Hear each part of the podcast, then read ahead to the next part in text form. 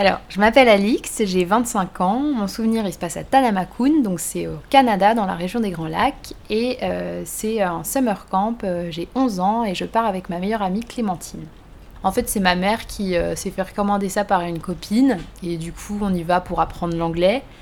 Il faut aussi que je précise que c'est la première fois que je vais dans un summer camp. J'ai jamais fait de colo ou de scout. Et c'est aussi un camp où il n'y a que des filles. Alors c'est pas du tout par exemple comme dans le film Anou 4 ou euh, le Club Med, euh, c'est hyper spartiate. En fait on est dans des cabanes à 12, euh, on prend des douches que deux fois par semaine, les toilettes elles sont sèches. Et au programme, on a des cours de natation très tôt le matin avec l'eau glacée du lac. Il y en a même qui se levaient plus tôt pour aller faire des tours de canoë alors qu'on leur avait rien demandé. Bah, on se sent hyper isolé en fait là-bas. D'ailleurs, je crois que le premier mot qu'on a appris c'était homesick, qui veut dire nostalgique de ton foyer. On se sent isolé là-bas? Bah parce que euh, parce qu'on est, on est un peu étrangère euh, aux filles qui sont euh, avec nous, on n'a pas le même humour, on rigole pas des mêmes choses. Et du coup on se sent un petit peu seul. D'ailleurs souvent on pleurait en fait avec ma copine Clémentine.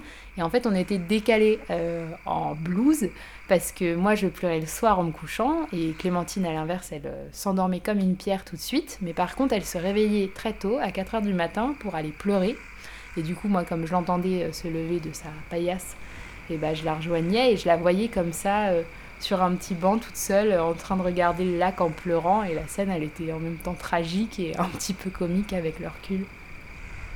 Cette expérience a un peu marqué euh, le début de mon adolescence parce que déjà c'était la première fois que je voyais des filles de mon âge qui étaient toutes nues parce qu'elles étaient beaucoup plus libérées que nous de ce point de vue-là. Et puis aussi à petite personnelle, moi c'est la première fois que j'ai eu mes règles du coup, ça m'a fait un petit peu peur, mais euh, j'ai été bien aidée par l'une des grandes qui nous encadrait. Et euh, aussi, elle m'a permis d'appeler ma maman euh, parce que j'avais envie d'être rassurée. On a fait ce qui s'appelle un canoe trip, donc on est parti en canoë pendant 3-4 jours et on a dormi sous la tente, sauf qu'un soir bah, on était en train de dormir sous la tente et là il y a un de nos encadrants qui commence à crier Allô, allô Et nous on était là, mais qu'est-ce qui se passe? Et là il y a la fille qui dormait dans la tente avec nous qui nous dit Les filles, c'est peut-être un ours. Du coup, nous, avec Clémentine, on s'est recroquevillés l'une contre l'autre pour se, pour se protéger en se disant, bon, au moins, si on meurt, on sera toutes les deux. Et en fait, il se trouve qu'une heure plus tard, il revient, il ouvre la tente et il fait Don't worry, girls, it was just a raccoon. C'était juste un raton laveur. Et du coup, ça nous a fait beaucoup rigoler. Retourné quand même une deuxième année. La troisième année, par contre, on a su dire, entre guillemets, stop à nos parents. Et ça, je crois que c'est un peu le début de l'adolescence où tu t'affirmes. Et euh, bah, nous, avec Clémentine, on se le remémore encore alors que ça fait plus de dix ans qu'on est parti, quoi.